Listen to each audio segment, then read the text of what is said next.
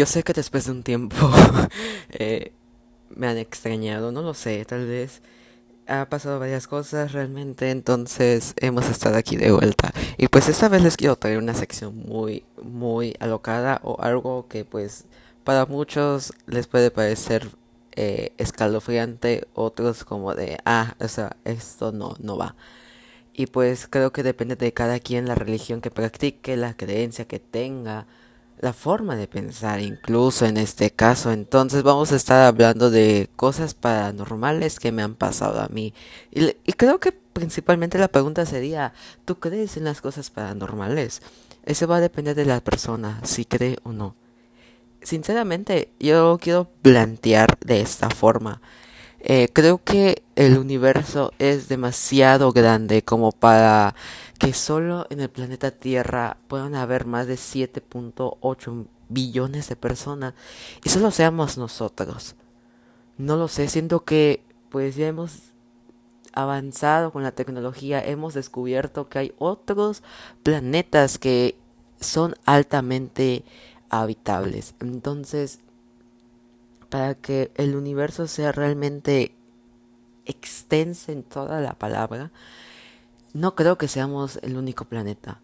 Y creo que de ahí yo me baso y pues me hace dudar de que ciertas acciones existen.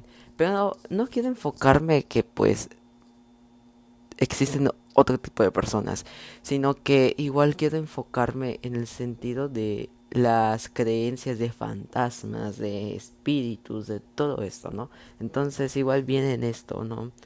Todo a lo que quiero conllevar. Eh, la entrada de información es realmente pues eh, quiero abarcar el tema de los ovnis, ¿no? O sea, esa fue mi intención, ¿no? Pues hay quienes lo creen, hay quienes no. Pero creo que lo paranormal va o quiere abarcar otras intenciones. Entonces, es muy difícil realmente. Yo, en lo personal, creo que al final sí creo en las cosas paranormales. Eh, pues realmente no lo sé, hay cosas que no se pueden explicar simplemente con la ciencia. Entonces de ahí yo me baso a esa teoría de pensar, bueno, entonces si no se ha comprobado teóricamente, científicamente. Entonces, ¿cómo lo podemos comprobar? Y pues ahí vienen las eh, videos, anécdotas y todo este tipo de relajo, ¿no? Y pues yo les quiero contar algunas de las que me han pasado. Entonces están en su derecho de saber si quieren creerlas o no. Eso ha sido desde mi punto eh, vista ha sido mi propia experiencia más allá y pues lo he compartido con otras personas y pues algunas sí es como que comparten lo mismo que pensamos y, y otras como que dicen no es que hay una explicación y todo así no realmente quiero empezar con la primera que yo me acuerdo que fue como que pues hace varios años realmente eh, vengo de una familia católica en el cual pues eh, cuando un eh, un conocido o un familiar llega a fallecer, pues se realiza cierto tipo, no de ritual, sino como que hay una tradición en la cultura. En ese caso eh, fue la muerte de mi abuelo, que fue hace 13 años. Eh, siempre se tiene la tradición de hacer novenas como para tener presente a esa persona, ¿no? Entonces, eh, mi abuelo murió para marzo, si no estoy mal. El primero de marzo. Y al, el siguiente día, pues, es esa tradición de que, pues, lo velan, tienen un, unas horas como para ver el cuerpo, despedirse y todo el rollo. Y luego ya está la parte de, pues, cuando se va a enterrar, que no sé qué. Eh, se entierra un 2 de marzo cumpleaños de mi mamá. Entonces, pues realmente ese día fue muy caótico. Yo, en, fue en el año 2010 de hecho. Yo tenía cuatro años. Entonces, para mí era muy imperceptible ver todo, ¿no? Entonces, de creer o de experimentar, no sé, es diferente, ¿no? Entonces la edad es como que igual un factor en la cual eh, tú estás consciente o no estás consciente, sabes qué pasa o sabes que no, ¿no? Entonces tú todo lo ves normal o no sé qué. Yo me acuerdo que esa vez estaba en el cementerio, estaba pasando todo este proceso y pues sientes una vibra muy extraña y realmente no, no es de la mejor que puedo decir, ¿no? Bueno, yo tenía cuatro años y pues ese día me sentía muy tranquilo, pero hubo un momento en el cual pues como el cementerio es realmente extenso, pues yo soy una yo soy o era una persona, no, sí, sigo siendo, ¿no?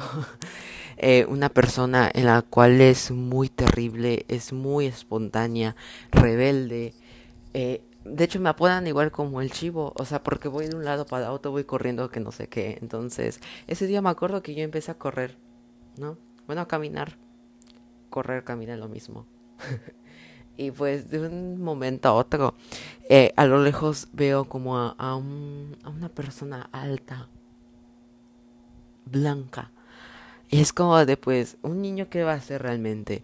Lo único que va a hacer es como verlo y si le hace una señal o ve algo que le va a atraer, pues lo va a seguir. Esa es la esencia de un niño. Y pues yo ese día hice eso, eh, como que le empecé a seguir. Pero veo que el Señor no avanzó, o sea, como que se quedó allá y solo me extendía la mano de que yo fuera hacia Él. Y pues yo iba, o sea, yo era una persona que le encantaba ir con todas las personas. Me encanta ser Julio regalado de la familia. y pues ya avancé, ya estaba a un punto muy cercano con él. Y pues realmente fue como que me empezó a decir, vamos, me volvió a decir, a guiar. Pero ya en ese momento sí esa persona como que empezó a avanzar. Y yo seguía. Pero fue un momento que me acerqué tanto a él que él se detuvo y yo seguía caminando. Entonces llegamos como que a menos de un metro que él se volteó y vi que era la cara así idéntica, idéntica de mi abuelo. Y me dijo, literalmente, siéntate, pero no me habló. O sea, me hizo como señales de sentarse. Y yo como que obedecí. Pero yo no me senté en una lápida, o sea, me senté en el piso, en el concreto, donde pasan las personas. Y yo solo veo que él igual como que se sienta enfrente de mí y solo se acerca y me dijo, tú vas a estar bien, me dijo. Necesito que te cuides, que cuides a los demás, que te sientas bien, me dijo. Tu felicidad, me dijo, va a depender de ti.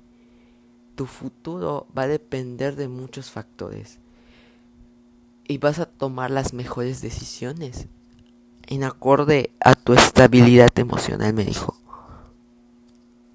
Evidentemente es algo que me acuerdo, pero imagínate que te lo diga una persona adulta a un niño así, ¿no? Y pues en ese momento yo no me había percatado que no estaba yo solo, ni esa persona, sino que estaba una de mis tías. Y pues o sea, solo se quedó viendo, viendo que yo estaba fijamente sentado enfrente de algo que ni siquiera se veía para ella. Pero yo era como capaz de verlo, ¿no? Y de la nada me dijo, voy por algo, me dijo. Pero tú regresa junto con tu mamá, me dijo. Ya luego te vuelvo a buscar. Y pues yo eso hice. O sea, como que me paré y en ese momento yo me volteé y me vio mi tía. Y solo me dijo, ¿qué haces acá? Me dijo, o sea, ¿por qué caminaste hasta acá? Y yo pues literalmente le dije, abuelo habló, abuelo habló. Y me dijo, ay, ¿qué te dijo? Y yo, abuelo habló, abuelo habló. Fue lo único que pude decir. Pero creo que cuando sientes el mensaje de esa persona o sabes que esa persona te interesó, le, le tuviste demasiado cariño y respeto, vas a tener todo tipo de momento con esa persona. Independientemente si fue buena o mala. Porque creo que al final las personas nos enseñan a que nos van a enseñar algo en la vida. Para volverlo a hacer o para no volverlo a repetir. Y pues fue hace como unos años que empecé a recordar a través de sueños.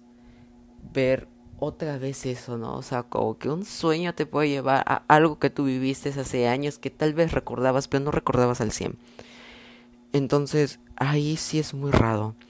Y yo le empecé a sentir de esa forma, ¿no? Es muy raro porque pues tal vez no me acuerdo de cosas paranormales. No son tan paranormales, ¿no? Porque no me llega a asustar. Bueno, sí, en otras ocasiones. Pero es tan raro que a través igual de los sueños puedas volver a vivir eso, ¿no? O vivir nuevos sucesos más bien eh, en el cual te hacen tener miedo. Y ese fue el primero en el cual yo tuve, empecé con esos sucesos, ¿no? Obviamente he tenido varios a lo largo de los años, ¿no? Pero nada más que los más recientes y todos los que he presenciado, pues es como que ya se me hizo tan normal que pues no me extrañaría si en algún momento algo me pasara, ¿no? O algo viera. Y es que igual, ¿saben lo más raro? Que eh, a través de mis sueños puedo estar viviendo esos momentos. Pero esos momentos son raros, o sea, los voy viviendo y digo, esto va a pasar. Me levanto, es como que algo va a pasar. Los sueños tienen un significado y a veces dan entender algo, que tú mismo lo vas a ir descifrando y ya luego cuando pases ese suceso es como que, ah, esto iba a pasar, ah, esto es lo que me quería comunicar el sueño. Y a veces que pasa tan literalmente como van a pasar las cosas en ese momento, con esas personas y todo eso, que es como de, eso lo había vivido antes, pero no recuerdo en dónde. Y luego haces un recordatorio de todo y te das cuenta que estaba en tus sueños. Entonces todo eso es muy raro, ¿no? Eh, eso es algo muy extraño de mí que me pasa y que puedo decir que no es predecir el futuro, quiero pensar, pero es una coincidencia que el sueño va a coincidir con mi realidad. Entonces, eso sí es algo raro. Y pues les digo, eso pasó eh, lo de mi abuelo hace más de 13 años. Quiero hacer otros tipos de recordatorios. Tal vez no estoy yendo en un orden cronológico, sino son como que pues de lo que me voy acordando, que no sé qué, digo, ah, esto me acuerdo que pasó, que no sé qué. Entonces puede ser muy muy confuso todo, pero solo que el primero que les acabo de contar realmente fue el primero así, en realidad, de todo lo que ha desatado lo que he visto. Me acuerdo de otro que no tiene mucho, eh, pasóse como a inicios de año. Fue muy raro porque en mi sueño realmente fue visualizar a mi abuela eh, yo nunca he tenido tal vez buenos recuerdos con ella, no, porque nunca hubo una relación linda como me hubiera gustado, sino que fue muy distante, muy cortante, ¿no? En ese sentido. Sí había momentos como que pues veía un poco forzado, como que me quería tratar y todo eso, pero pues al final y al cabo pues yo lo tomé como un recuerdo muy bonito, ¿no? Entonces, me acuerdo que a inicios de año, eh, el sueño que yo tuve con ella, fue que por primera vez me trataba con amor. De que pues no me regañaba, no me insultaba, no hacía comentarios ofensivos hacia mí. Y, era como que, wow. O sea, vi una perspectiva diferente de mi abuela, ¿no? Como otra esencia de ella que en la cual yo no estaba acostumbrado a verlo. O sea, no que lo recibía yo, sino que lo diera hacia otros de sus nietos, ¿no? Y no a mí, en ese sentido, ¿no? Y era como de, ah, o sea, qué padre se siente, ¿no? Entonces, me acuerdo que empecé a soñar con ella, de que me trataba bien, que me daba muchos consejos, que era la única capaz realmente de poder hablar con mis papás, de hacerlos entender muchas cosas, ¿no? Y al final, eh, pasaron como una semana cuando mucho de entender realmente lo que, lo que era el sueño. Y el sueño era de que tal vez ella sí me quería y lo hacía de otra forma, ¿no? Porque el amor, y como muchos lo han dicho, no siempre va a ser que te den todo a manos llenas, que siempre te demuestren amor, que siempre sea afectivo, sino que va a haber quienes te van a poner retos difíciles para que lo empieces a, a ver desde esta edad o este momento y empieces tú mismo a, empezar a elaborar que este mundo nunca va a ser todo de amor, todo felicidad, todo esto, ¿no? sino que vas a haber momentos en los cuales vas a estar batallando, vas a sufrir. Y eso era lo que creo que me quería dar a entender, que ella me dio su amor a través de enseñanzas, a través de algo un poco más estricto, más duro, de, no lo sé, siempre era como que un poco de rencor, pensar que, ok, y yo, o sea, yo qué, o no sé, o sea, ¿por qué me tratas así? ¿Por qué? Pero en ese sueño fue algo totalmente diferente que me trataba con amor y eso. Cuando yo veía los retos y todo eso, no sabía cómo afrontarlos. Y mi abuela me decía en los sueños, siempre con amor, siempre con esto, siempre, o sea, todo lo, eh, lo del color rosa. Me decía, así se va a poder solucionar las cosas. Y conforme pasaban los días, pensaba en los sueños, me daba cuenta que no siempre va a ser así, que en la vida van a ver retos que te van a hacer sufrir, que vas a tienes que ver la forma de cómo solucionarlo. Entonces, a eso voy. Eh, entendí al final que mi abuela me enseñó una forma de querer, pero ella me quiso enseñar esa forma. Me quiso dar una lección de poder eh, solucionar mi vida a través de cosas difíciles, de no ver nada fácil, que todo va a ser difícil. Entonces ha sido ese como que una visión que en la cual tal vez en su momento yo reproché, me negaba, era como que no, no me quería mi abuela, no, no esto, no lo otro, ¿no? Pero que al final eh, entendí eso, ¿no? Entendí la forma en la cual ella me educó, me quiso, me enseñó y me dejó un gran valor. Y realmente el, lo único que puedo decir que, que realmente agradezco infinitamente que me lo haya dicho en persona, me lo haya dejado plasmado en el alma, fue el hecho de, de incluirme a la religión católica. En su momento no lo entendía y es algo complicado, ¿no?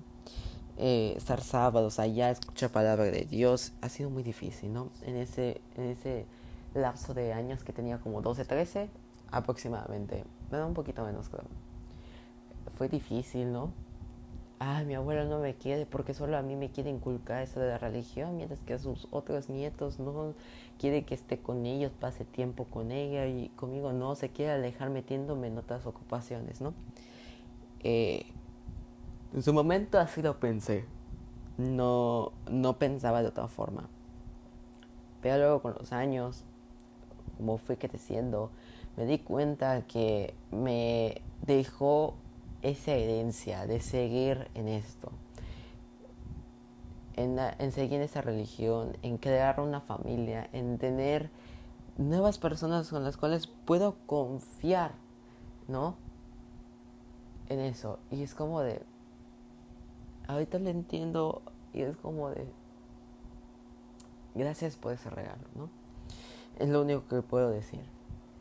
Eh, es que vas pensando y luego vas recordando, entonces como que te trae ciertos sentimientos cuando los vas recordando a todo. Ya ven, voy diciendo palabras que había dicho, entonces soy muy repetitivo. Eh, otro acontecimiento, y ese es el, así que puedo decir que fue el más así, más miedoso a mí, ¿no? Eh, fue cuando falleció mi tío hace como 8 años. Fue del año 2015, si no estoy mal.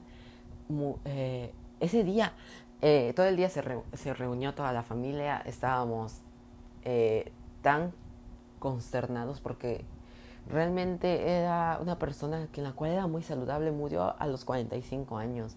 Él no fumaba, él no tomaba, no se drogaba, nada literalmente. Era una persona que le encantaba ir al gimnasio, que le encantaba trabajar, atender a su familia. De hecho, fue el único que casi estuvo a punto de entrar a un programa en Azteca 1, que si no estoy mal recuerdo fue eh, La Isla.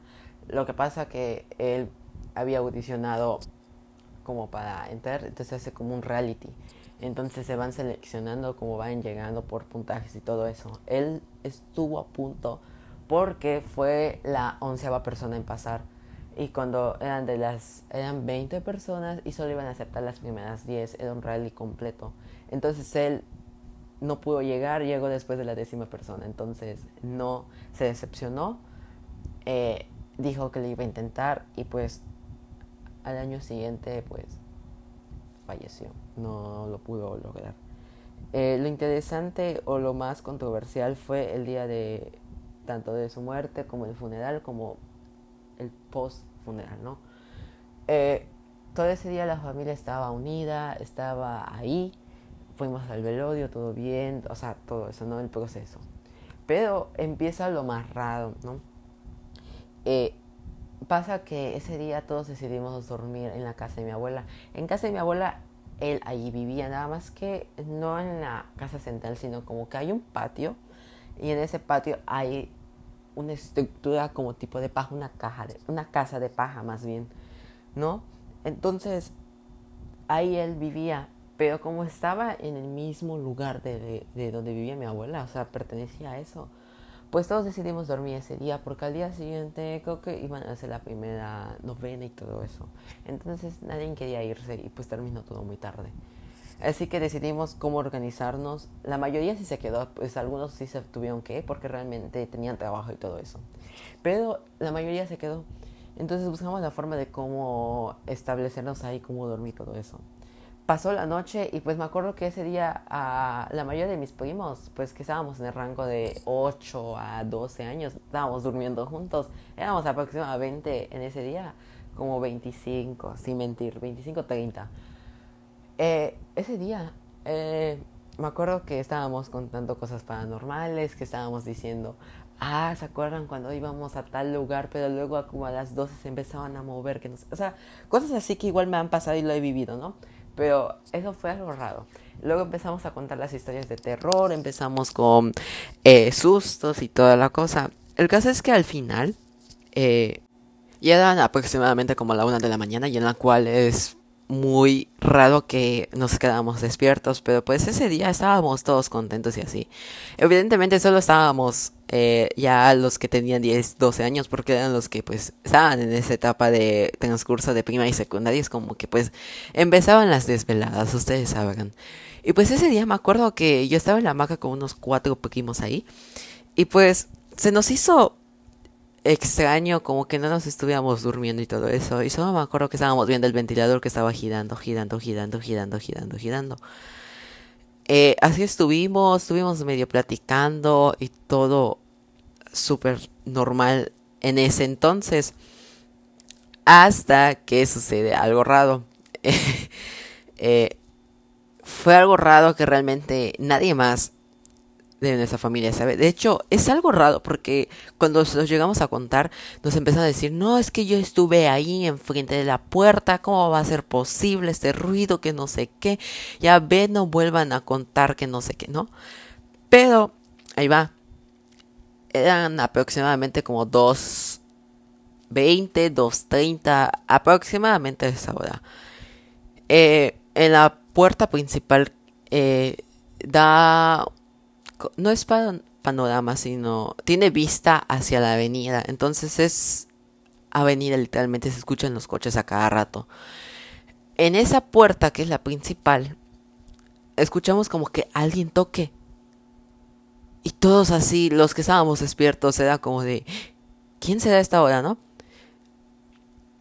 Y todos así de, abre tú, no, es que yo tengo miedo, que no sé qué. O sea, en ese, en ese momento todos estábamos en pánico, no sabíamos qué hacer. Y, y al final era como que, bueno, creo que nadie más va a tocar, ¿no? solo fue algo, ¿no? Pero después de eso volvieron a tocar. Y yo así ya, así de, es neta, o sea, están volviendo a tocar. Y yo ya me había asustado y ya no sabía qué hacer. Y así estaban los demás. Y era como de, ¿qué hacemos? Nos bajamos, buscamos la forma de cómo caminar sin despertar a las demás personas. Y pues en el cuarto que estábamos hay tres puertas. Del lado izquierdo eh, había o ibas al otro cuarto. Había una enfrente que si tú caminabas te llevaba hacia el pasillo que estaba, que podías, había dos direcciones. Caminabas un pedacito y luego tenías a la izquierda que te podías ir a la sala y a la puerta principal. O te podías ir a la derecha que te llevaba hacia la cocina y hacia el patio, ¿no? Y luego teníamos eh, del lado derecho eh, que nos llevaba hacia el patio y caminábamos un poquito y doblábamos hacia otra derecha, que es donde estaban los baños. Eh, en ese día nos, no sé por qué, alguna extraña razón, eh, nos estábamos bajando. Pero en ese justo momento cuando estábamos empezando a caminar para ir hacia en medio, para ver y mirar a ver entre la puerta principal y a ver si alguien entraba, se escuchó como que alguien abrió. Y lo más impactante es que se veía esa luz. O sea, cuando tú ves una puerta, inclusive de noche, entra una cierta cantidad de luz, ¿no? Que va a reflejar. Y literalmente eso pasó. Y vimos como que alguien estaba caminando, que era muy idéntico al sonido que hacía las chanclas que tenía mi tío. Y empezó a caminar. Se escuchaba, y se escuchaba las llaves que llevaba mi tío, que se colgaban a un costado del pantalón. Y se escuchaban las llaves, las llaves y todos así, no mames, o sea, ¿qué está pasando?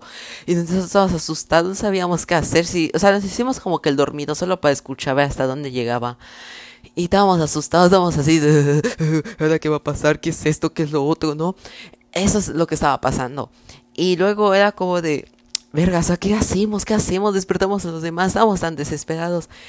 Y luego solo escuchamos como que llegue hacia la cocina jala la silla y es que las sillas de por sí en casa de mi abuela hacen mucho ruido, son muy pesadas. Entonces jala la silla y solo escuchamos como que alguien se siente. La puerta seguía abierta. En ese momento, bueno, lo único que hicimos fue volvernos a, abrir los ojos y ya, o sea, en vez de decidir por el camino center que estaba enfrente de nosotros, nos dimos para la derecha, que como si te vas hacia a los baños, pues hay otro pasillo que igual puedes ir hacia la izquierda y te lleva hacia la cocina. Entonces está medio rara la estructura de la casa, pero ese es el principal, ¿no? Dijimos, bueno, podemos ir al lado derecho para ver si podemos ver mejor sin que nos vea esa persona. Y pues así lo hicimos realmente, o sea, no lo dudamos ni, ni nada. Y pues fue como algo de, bueno, está bien, vamos a hacerlo así, ¿no? Entonces lo que hicimos fue como esta vez intentar, nos paramos un poco como que agachados caminando para no pisar a nadie y no sé qué. Y ya luego nos empezamos a hincar y así literalmente gateando empezamos, ¿no? A caminar, a caminar, a caminar, a caminar hasta que llegamos a un punto donde podíamos ver perfectamente eh, la cocina sin que alguien nos viera.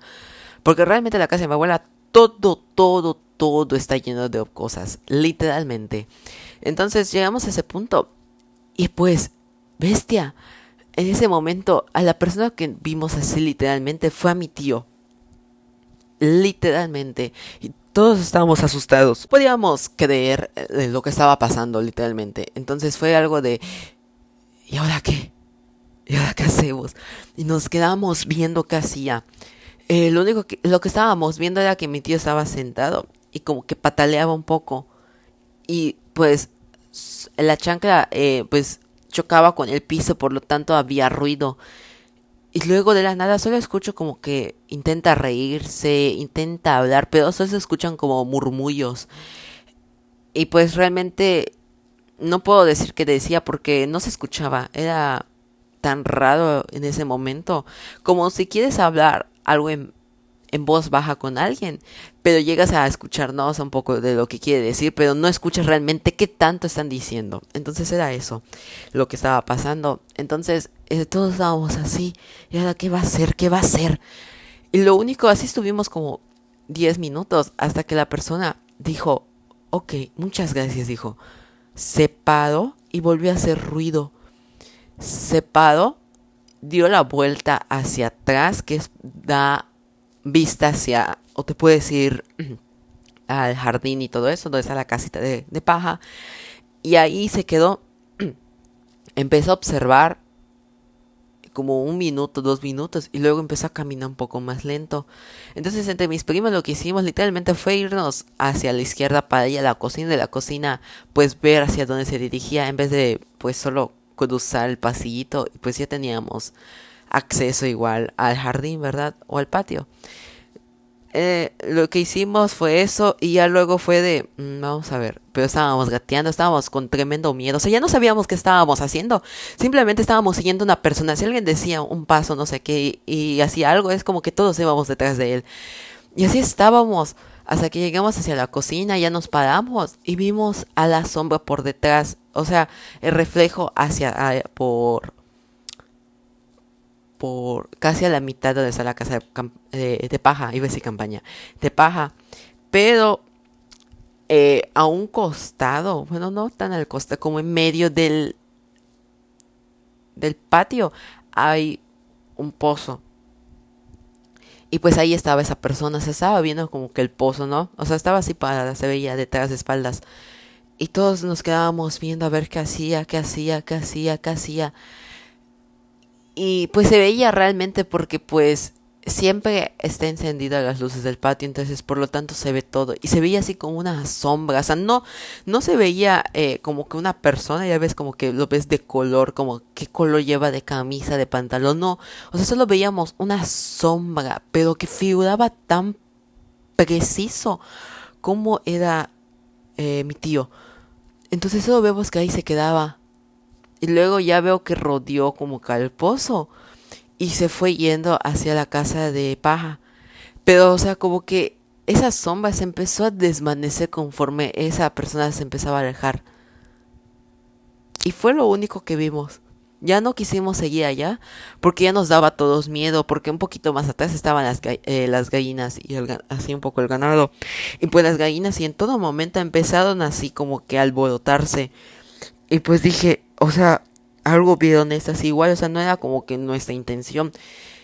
O sea, como que, ah, estamos pendejos, tenemos insomnio o algo, o es algo del sueño, ¿no? Que hemos dormido y pues nuestra mente lo va creando. Eso no. Entonces todo fue muy raro, muy extraño. Y literalmente lo único que hicimos fue voltear atrás y vimos que la puerta ya estaba cerrada. Y yo así de, no mames. Y yo, pero si hace un rato lo veíamos que estaba abierta y es como de, o sea, como ahorita se cerró y todo. Y ya nos dio miedo realmente, ya nos seguimos.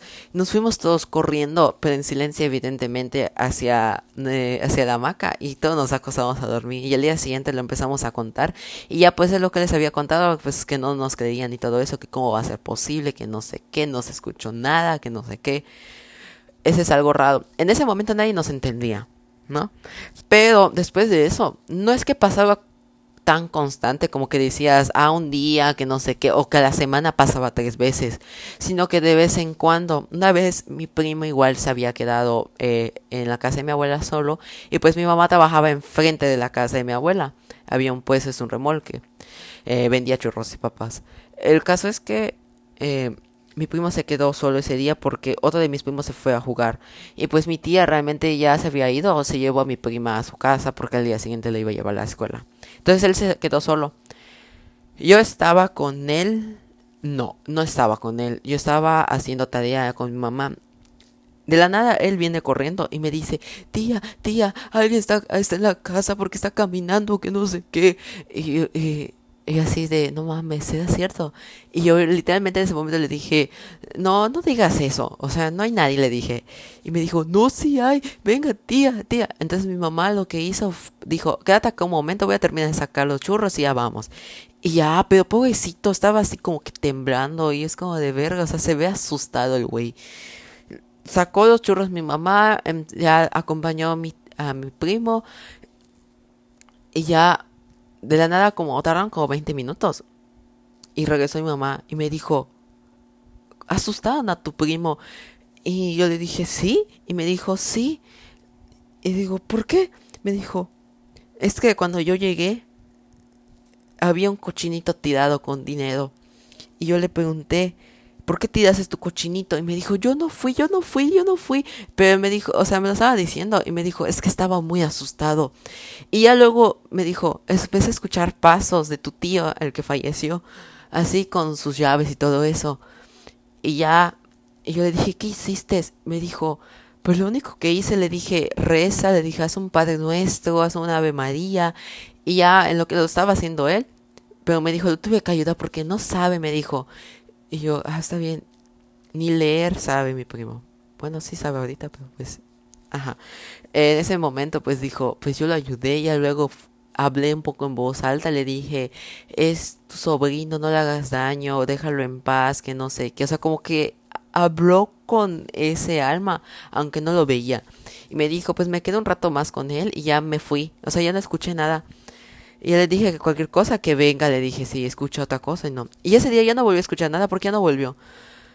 Y ya cuando me iba ahí, pues volví a la casa, de, mi mamá le preguntó a mi primo y él le dijo que pues ya no había nada. Entonces todo ya como que estaba bien dentro de eso, ¿no?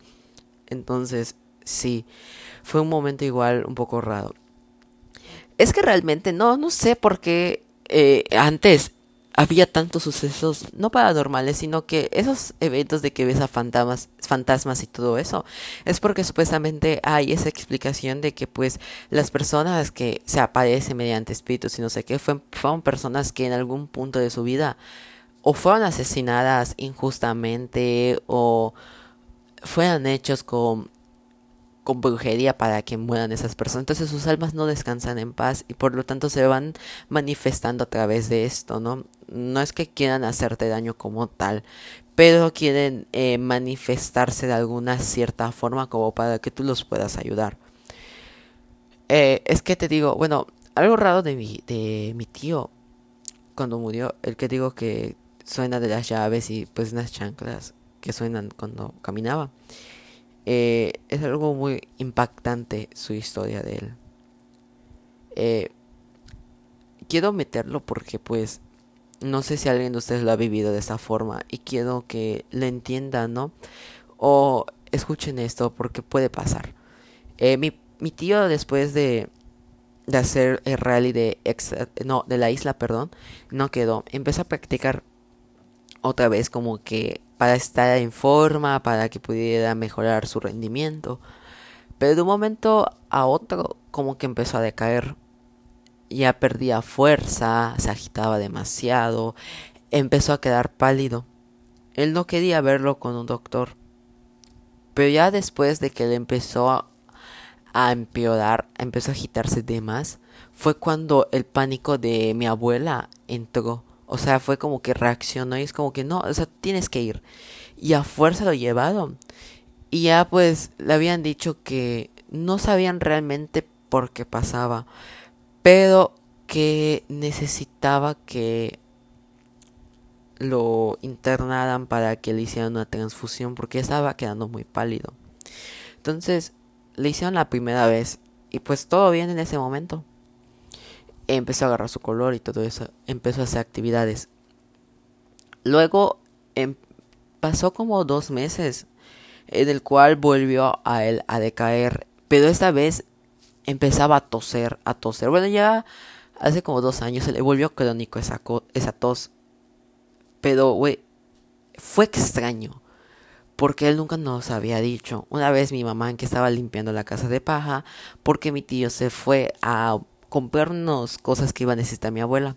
Y pues mi mamá por curiosidad entró y empezó como que a limpiar. Entonces de ahí, entre los pantalones que usaba mi tío y que los quería lavar mi, mi mamá, vio que estaban manchados en la parte de los bolsillos. Mi mamá se había asustado, digo, o sea, de que estaba manchado, cápsula, algo, algo, ¿no? Y pues mete su mano en los bolsillos y ve que saca rollos de papel con sangre. Y es como de, pues eso ya no es normal. Literalmente eso ya no era normal. El caso es que mi mamá se lo había comentado a mi tío y le dijo, no, no es nada, o sea, de vez en cuando me lastimé o me fracturé y lo pongo allá. O me corté, no sé, era una excusa de él. Pero mi mamá ya lo sabía, o sea, como que no era normal. Hasta que realmente él volvió a empeorar. Eh, volvió a quedar pálido y ya fue cuando le dijeron que tenía leucemia. Le dijeron que tenían que hacer un trasplante máximo un día porque si no se iba a morir, porque había perdido demasiada sangre, ya le habían eh, los glóbulos rojos a los blancos, que no sé qué. El caso es que ya no tenía. Entonces la tuvieron que llevar ese día. Eh, Y ese día le empezaron a dar como medicamentos, que no sé qué, empezó a llevar una dieta muy estricta. Eh, pasaron igual como, ¿qué tal? Un mes, menos de un mes realmente. Eh, volvió a, decaer. Eh, le hicieron otra vez los análisis porque ya otra vez empezaba a agitar. O sea, ya no era normal. Y en que le hicieron los análisis, el doctor salió. Y en ese día estaba dos tías y mi mamá y regañaron a, a, las tres que por qué, no le dábamos los, los medicamentos, que por qué no toma agua, que por qué no come, que no, o sea, no había comido nada. Y todos así estaban de, pero si le estamos dando las pastillas, y está comiendo muy bien, que no sé qué. Lo que pasaba es que todo se absorbía, o sea, no aparecía en el, en el estudio. Entonces, desde ahí fue algo muy raro de que a pesar de que se estaba alimentando, de que se estaba cuidando y se le estaba dando todos los medicamentos, no aparecía reflejado en los estudios. Salía como que no comía, que no sé qué, y que la leucemia ya había avanzado. Entonces, fue muy raro todo eso. Y algo sorprendente de mi tío es que él empezó a perder la vista. Nada más que no lo sabíamos, porque mi tío ya conocía perfectamente la casa entonces él veía directamente y él ya sabía cuántos pasos dar para que no chocara con, con los objetos. ¿Cómo se dio cuenta? Tanto mi abuela como mi mamá se empezaron a dar cuenta. Bueno, más mi mamá le había dicho, ¿sabes qué? Ese ya no está empezando a ver, porque mira cómo está viendo. Y le puedes hacer algo, o sea, como intentar aplaudir en su cara y no va a parpadear. Y pues mi abuela le dijo, tienes razón. Entonces lo que hizo mi mamá le dijo, cambia unas cosas, dijo, de aquí o no sé qué, o mueve algo y vas a ver que ahí se va a tropezar. Y literalmente al día siguiente le pusieron otras cosas, otros objetos y los empezaron a mover. Entonces ese día mi, mi tía empezó a caminar con toda la confianza, pero empezó a chocar porque ya no conocía y entonces empezó a tocar. Y ya mi mamá le dijo, ¿hace cuánto tiempo que no estás viendo? Y ya como que mi tío pues dijo, pues ya no tenía otra opción y ya le contó a mi mamá todo lo que estaba pasando, o sea, de, de que hace cuánto ya empezó a perder la vista que por qué no le había contado. Y pues ya a partir de eso, de que dejó de ver por completo, porque empezó a perder la vista muy rápido, pero aún así él veía un poco borroso, decía. Pero llegó el punto que ya no veía y él empezó a cambiar. Ya no se iba hacia la casa de paja, sino que hasta se quedaba en casa de mi abuela, en la sala principal, bueno, en, la sala principal, en el primer cuarto que se encontraba hacia la derecha. Ahí se quedaba, había una hamaca y él se quedaba ahí sentado. Ahí sentado se quedaba. Llamaba a las personas, decía, ¿qué juegas? ¿Qué haces? No sé qué, ¿no? Y ahí se sentaba y luego se volvía a acostar. Hasta que... algo raro le pidieron otra vez otra transfusión porque estaba quedando muy pálido. Eh, le dijeron que igual en un día, que porque si no no se iba a salvar. Le volvieron a hacer. Y pues en esa ocasión ya estaba demasiado mal y estaba muy débil. Que en el segundo que fue, que si no estoy mal, fue en el la T1. No, en el Juárez, perdón. Que al día siguiente le dieron igual de alta. Y mi mamá estaba muy molesta porque literalmente no se le debió de dar a una persona eh, de alta cuando ni siquiera se ha reflejado que ha cambiado de color o su color natural y no estar pálido. Le dijeron a los doctores, no, no, no, es que va a pasar tres días, que no sé qué. Y pues se quedó en la casa y nunca, y nunca volvió a quedar en su tono de piel mi tío, sino quedó siempre pálido, blanco. Ya no había sangre, o y a veces cuando te hacen esa prueba de que te pues te agarran duro, ya sea en un dedo o para ver quede rojo tu brazo para esos demuestra la sangre. Pues le hacían eso a mi tío y quedaba más blanco, más blanco. Y llegó a, o sea, como de, pues eso no está funcionando. Y llamaron a un doctor que estaba aquí por la esquina de casa de mi abuela. Lo revisó. No, lo llevó mi abuela porque pidió que lo lleven a mi tío. Y pues mi abuela fue la única que lo llevó. Pero tardó tanto ese día que primero regresó él, mi tío, lo, vino a buscar una de mis tías. Y dijo, se quedó mi mamá ahí, o sea, mi abuela. Y de la nada, como media hora después, regresó y estaba llorando. Pero, o sea, simplemente le dijo así de que no, todo va a estar bien, que no sé qué. Empezó a decir, no había dicho nada, nada mi abuela, no dijo nada. Eh, pasó como cuatro días y mi tío empezó a cambiar en su actitud. Se empezó a comportar como un niño chiquito, en el sentido de que pues se cagaba, se bullaba, lloraba, gritaba, como un niño. Y eso me dio miedo, ¿no? En el sentido de cómo una persona puede cambiar o puede enfermarse a este grado si es una persona saludable. Eh, me acuerdo que ese día era un miércoles. Eh, en ese día habían, estaban dos tías, estaba su esposa de mi, de mi tío, habíamos algunos primos ahí y mi mamá que estaba trabajando. Ese día mi mamá estaba vendiendo, o sea, ese día era una locura porque fue como que una de las pocas veces que tiene bastante gente y que tiene cola. Ese día una de mis tías vino corriendo y me dijo, le dijo así literalmente, de que te está quiere hablar contigo, que no sé qué, pero está llorando, pero que quiere hablar contigo ahorita, que no sé qué.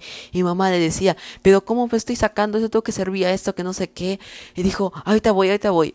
Y se quedó así como cinco minutos y, no, y la gente llegaba y llegaba y compraba. Y mamá le dijo, ¿sabes qué? Tú quédate acá, saca los churros, tú los, tú los das y todo. Allá te lo veo. Eso hizo mi mamá, fue corriendo hacia mi tío y ya mi tío estaba como niño chiquito de que quiero mi pizza, quiero mi pizza, que no sé qué, que lo otro. Eh, él ya no podía comer masa. Y mi mamá se lo dijo, tú no puedes comer pizza por todo lo que tiene. Y, mi, y lo único que decía mi tío dijo, ustedes sí, yo no pero sí puedo comer una pizza vegetariana. Y pues mi mamá como de pues tenía miedo porque pues días anteriores pues ya no podía comer. Lo que pasaba que como que intentaba comer y no podía tragarlo. Entonces lo volvía a escupir. Quería comerlo y no podía. Y solo el agua era lo único que podía pasar. Lo podía tomar, ¿no? Entonces eso era mi miedo de mi mamá. Pero al final dijo, bueno, está bien. Lo pidió porque pues estaba desesperado mi tío, o sea, como estaba llorando, haciendo un berrinche. Pidió la pizza, todo, y se volvió ahí y empezó a atender. Llegó la pizza y todo. Y pues me acuerdo porque yo estaba en la sala y en todo momento. Eh, ese día, lo único que hizo mi tío fue como que le dijo a mi tía que llame a mi mamá y que venga acá. Y a los demás estábamos, dijo, vayan en la sala, traigan dos mesitas y quiero que se pongan alrededor de ella. Y así lo hicimos. Llegó mi mamá. Eh, ese día fue raro. Fue algo que me dejó con la intriga de, de realmente qué pasó. Ese día nos sentamos, nos todos estábamos contentos, estábamos, íbamos a comer. Y antes, él ya no abría sus ojos, o sea, ya, ya, ya,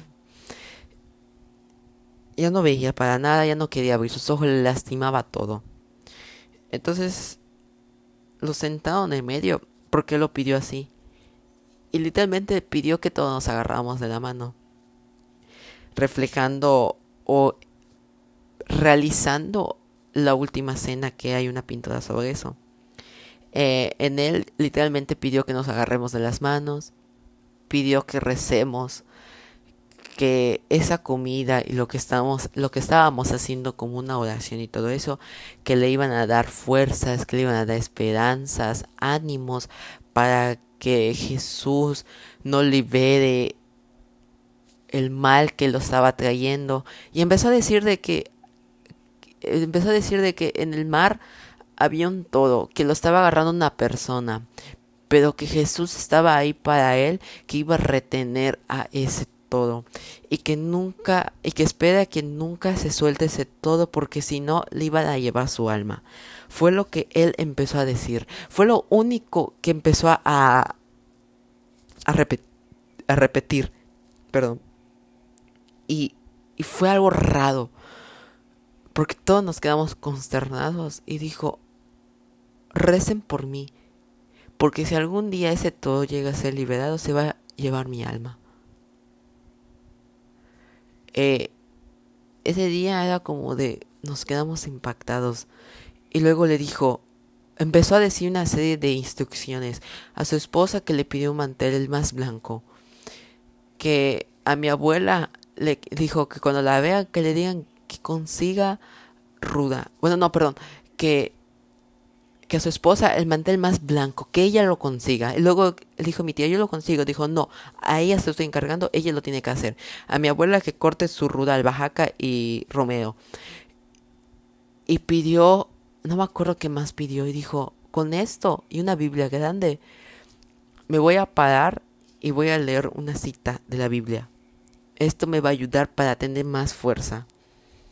Fue lo único que dijo, hicimos una oración, comimos y él, y literalmente ese día, puro masticar y tijerir la comida, pudo tomar refresco. Algo que no lo había hecho ya, o sea, ya no podía. Y ese día fue como de, lo pudo hacer. Entonces, ¿qué estaba pasando? No sabíamos.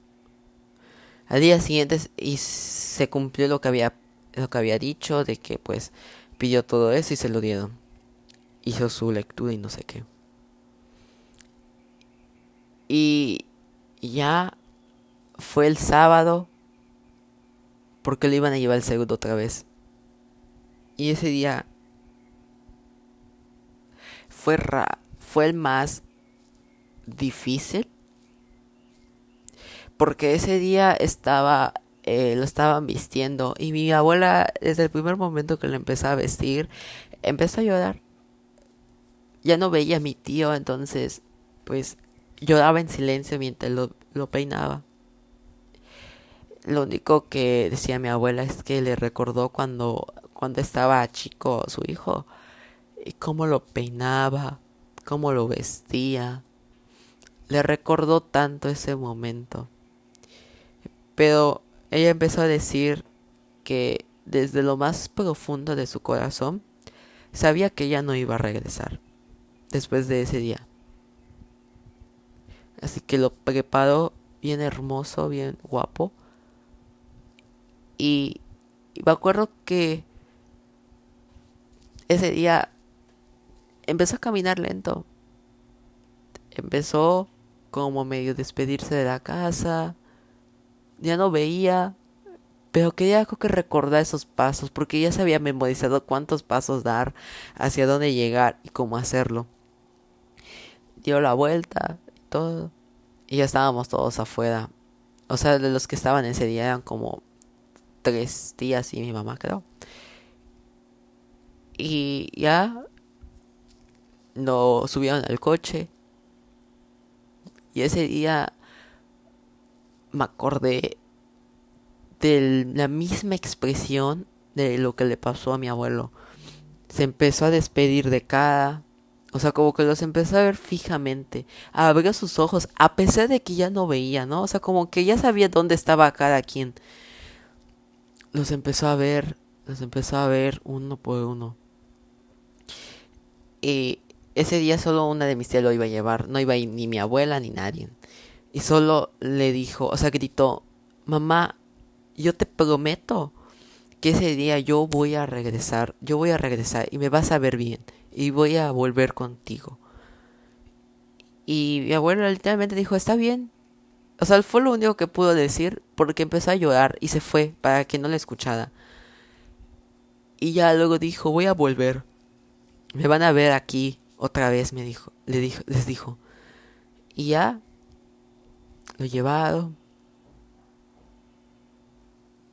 Domingo, fue un sábado en la mañana. Domingo como a las 6 de la mañana avisan que ya falleció. Que falleció a las 3.31 de la mañana.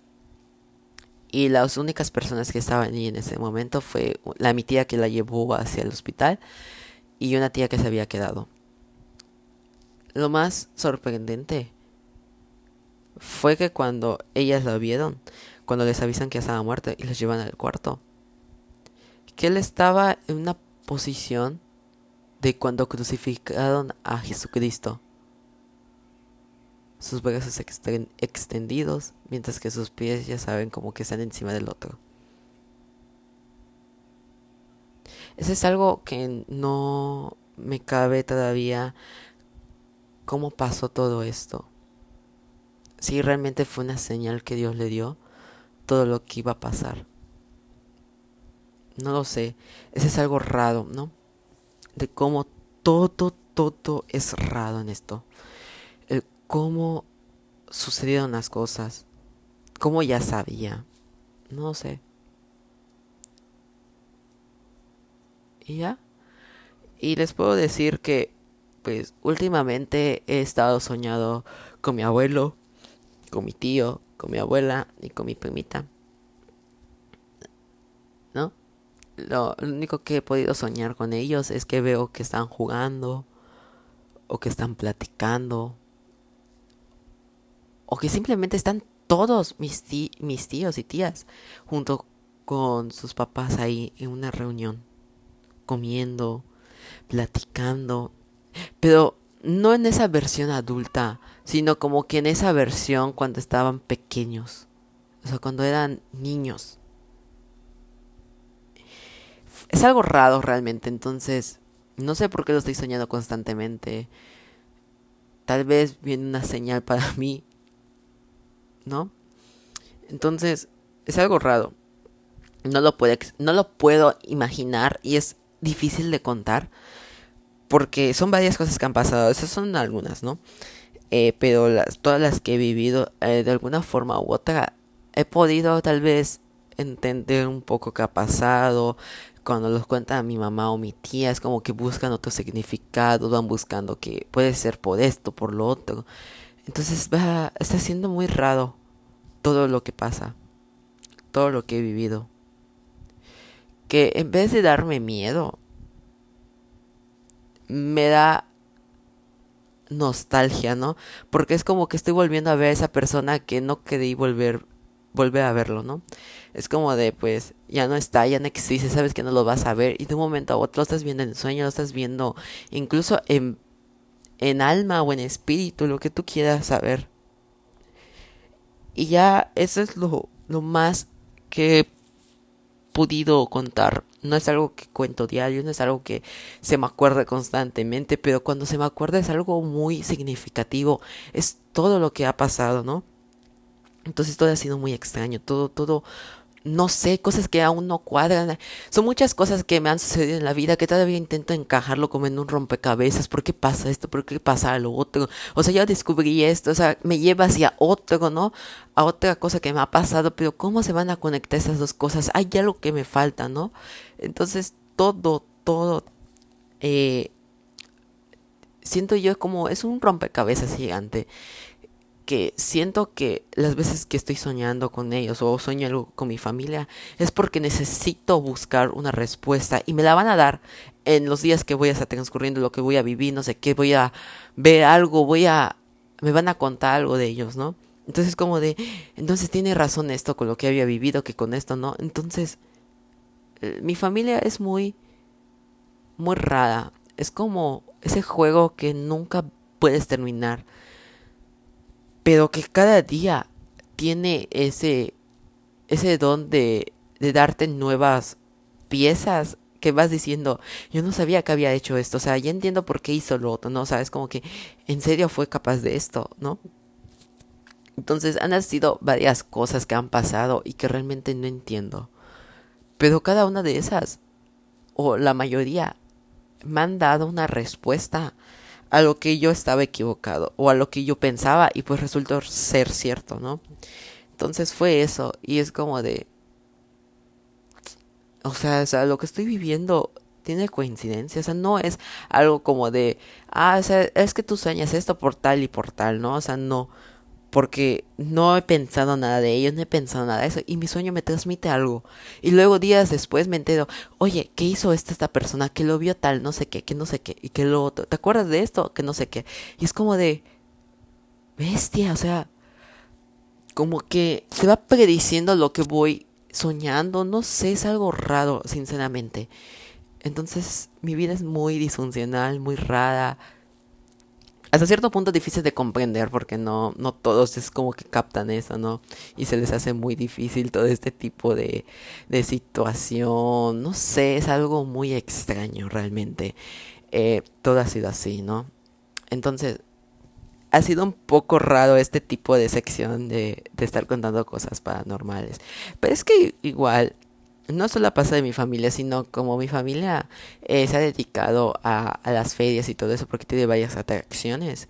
Entonces se van en pueblos y todo eso. Y pues realmente ya la había vivido desde que tengo 10 pues, años. Con cosas paranormales en los parques. Ya les había dicho que pues por ejemplo que, que a las 12 eh, de la noche escuchas ruidos, que no sé qué. De hecho había una foto que ya tiene años, como siete años, que hizo mi, mi primo. Nos pidió una, o sea, nos juntamos entre tres primos, le pedimos a otro primo que nos tome una foto, pero esa foto estaba en un parque un poco alejado, casi no había luz, pero había un árbol y tomamos la foto y no lo checamos, solo me acuerdo que tomamos la foto y nos volvimos a ahí donde estaban los demás. Y pues ya en el camino que estábamos regresando, me acuerdo perfectamente que yo le pedí a mi primo que saque su teléfono y que nos mostrara la foto. Eh, nos mostró la foto y literalmente estábamos viendo, porque siempre le hacíamos el zoom, y ves que hay como una pequeña silueta atrás del árbol. O sea, como que se ve que había alguien allá.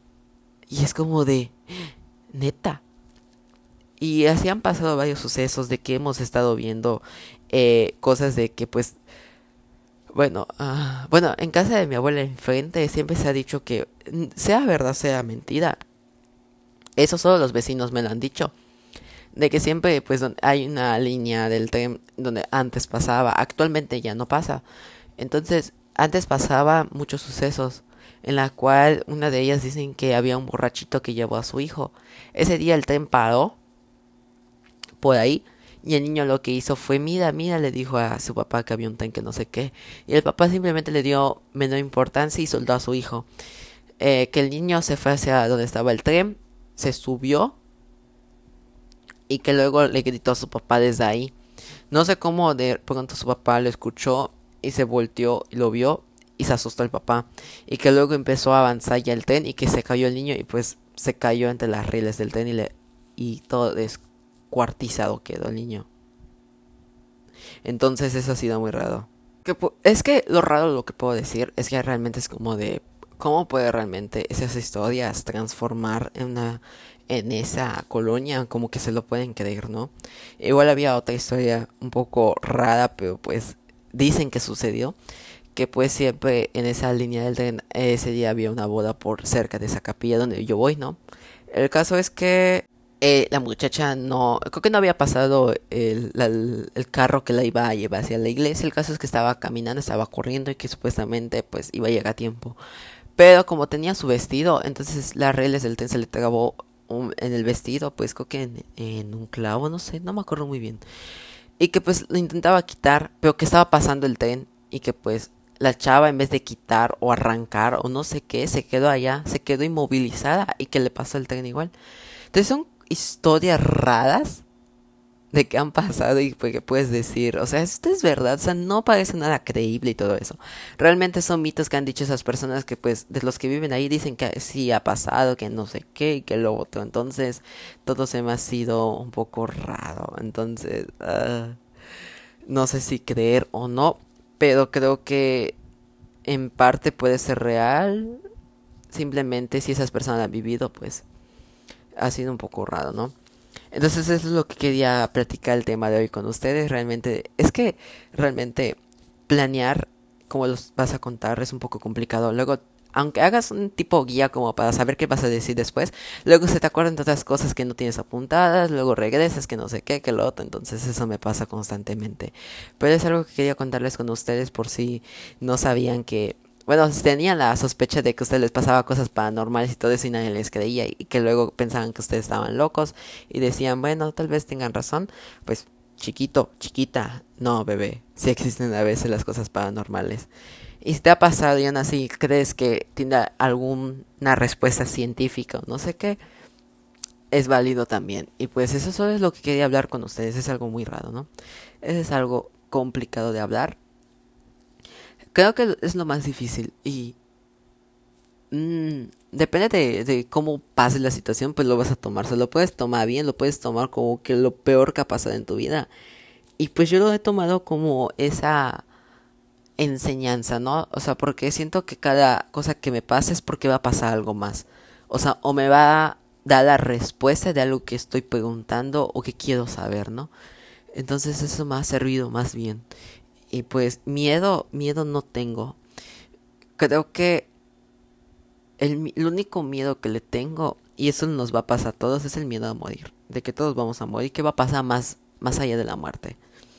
Entonces solo es eso, no hay nada más, no, no, simplemente no. eh, realmente quisiera saber si alguno de ustedes ha pasado por algo así o qué cosas quieren igual saber de eso. No sé. ¿Saben igual otra cosa rara que me ha pasado? Bueno, eso fue muy chico, pues es una historia extra, es mini. Eh, me acuerdo que una vez mi mamá me había contado de que yo era muy distraído y que me encantaba soltarme de las manos de las personas y corriendo. Ese día mi mamá fue a la carnicería a comprar. Eh, me acuerdo que ese día, no me acuerdo qué quería, pero enfrente había un parque. Y yo me, mm, llegué la, a la solución de cómo soltarme del brazo de mi mamá. Y el caso es que pues salí corriendo y que casi me atropellan. Solo porque el camión frenó y ese que literalmente quedamos a milímetros de que me atropellara así. Y mi mamá la toda más asustada. Desde ese día fue algo raro y me dicen que estoy protegido, o sea, que me ayudan eh, el Espíritu Santo, que Dios me ayuda que no me pasen ciertas cosas, ¿no? O sea, porque he intentado hacer otras cosas y no sé qué, y luego pues a mí no me pasan los efectos secundarios, no me pasa esto, no me pasa lo otro, ¿no? Y no es como de, bueno, o sea, como que no sirvo tampoco para otras cosas, ¿no? Entonces, es algo muy, no es padre, no, no, sí es padre, pero no es como que la palabra perfecta que quiero decir. Eh, como para decir, bueno, es que a mí sí me quieren en ese aspecto. Pero no, no, créame que no. Entonces, literalmente solo es eso. Eh, y ya, espero que te haya servido esas historias. Espero que, pues, mínimo no te haya ocasionado una algo de miedo. No creo, porque realmente, según yo, no son de miedo, sino es como que para plantear si alguna vez te ha pasado eso. O que sepas que hay cosas o situaciones que realmente pasan así. No sé, no es como que si alguien te las cuenta, es como de, ah, está mintiendo, sabe mentir, que no sé qué, ¿no? Entonces, no, entonces, se queda ahí en todo momento. Eh, y pues nada, es algo que te quería anunciar contar más bien, porque realmente contarte como mi vida ha sido muy, ha sido casi en todos los capítulos y siempre me he enfocado en una, así que dije, tengo que agarrar una nueva idea y verlo, explorarlo o exprimirlo a todo tope, ¿no? Aunque ya no tengo nada más que contar. bueno, sí tengo otras que otras, ¿no? O tal vez de las mismas, pero que no he contado detalles de lo que ha pasado, ¿no? O sea, entre ellos peleas, que no sé qué, cosas así, van para otro capítulo o después o quién sabe qué va a pasar. Realmente todo ha sido muy complicado y no sé. Es eso. Pero sí quería llegar a eso de las cosas paranormales porque, a ver, esa idea la he sacado de YouTube y pues últimamente me he visto que historias de terror, que creepypastas, que no sé qué, que lo otro. Y ya es como dije, bueno, voy a estar viendo cómo están las historias en podcast, que no sé qué. Y pues realmente ha sido muy interesante saber eh, historias de otras personas que han sufrido, que no sé qué y que lo otro, ¿no? Entonces yo quería demostrarles o explicarles más bien esto, lo que me ha pasado y cómo lo he vivido yo, o sea, cómo ha sido este proceso, ¿no? Que tal vez en alguna vez lo he querido contar, pero por miedo a que me digan, eh, esto pasa, esto no pasa, que no sé qué y que lo otro. Entonces sí me daba un poco de miedo contar esto, ¿no? Entonces sí es un poco raro eh, en este aspecto, ¿no? Y pues realmente dije, tenía que hacerlo, lo empecé a hacer. Es verdad, me ha tomado varias, varios días en poder realizarlo. No es que se me haya olvidado, sino que no he tenido el tiempo de hacerlo, ¿no? Y es luego se me va a olvidar uno que otro detalle, lo quiero decir. Y pues me pasó al fin y al cabo, ¿no? Estando contando las historias pero más que nada solo es para que si alguien se siente identificado o ha pasado algo similar, o de que ha vivido algo así de que ve sombras o algo así, pues sepas que o sea, sí pasa, o sea, quiero entender que sí pasan, ¿no? No es algo que la ciencia tampoco pueda explicar eso, ¿no? Entonces, pues, ni modo, o sea, hay cosas que nunca vamos a saber por qué pasan, porque a nosotros, pero así es la vida, entonces no podemos juzgarla ni nada, porque nos da muchas sorpresas. Y pues, ese es lo único que quise ver, y ya me inspiré, y dije, bueno, es mi oportunidad, me toca. y pues ya, espero que les haya gustado mucho este podcast, este episodio número 10. Y pues nada, ya saben, si quieren aparecer en un episodio pueden hacerlo en las redes sociales de arroba ventadosmx o en mi cuenta personal como arroba Héctor con doble R, chable, todo junto separado, minúscula. Y pues ya, pues si quieres participar, pues igual me lo puedes dejar acá si lo escuchas en alguna plataforma en donde te aparezca eh, qué te parece este episodio, puedes ponerlo allí que quieres aparecer y pues te tomo en cuenta, te mandamos DM. y pues ha sido todo, muchísimas gracias y nos vemos en un siguiente episodio. Oh, oh. Hasta luego.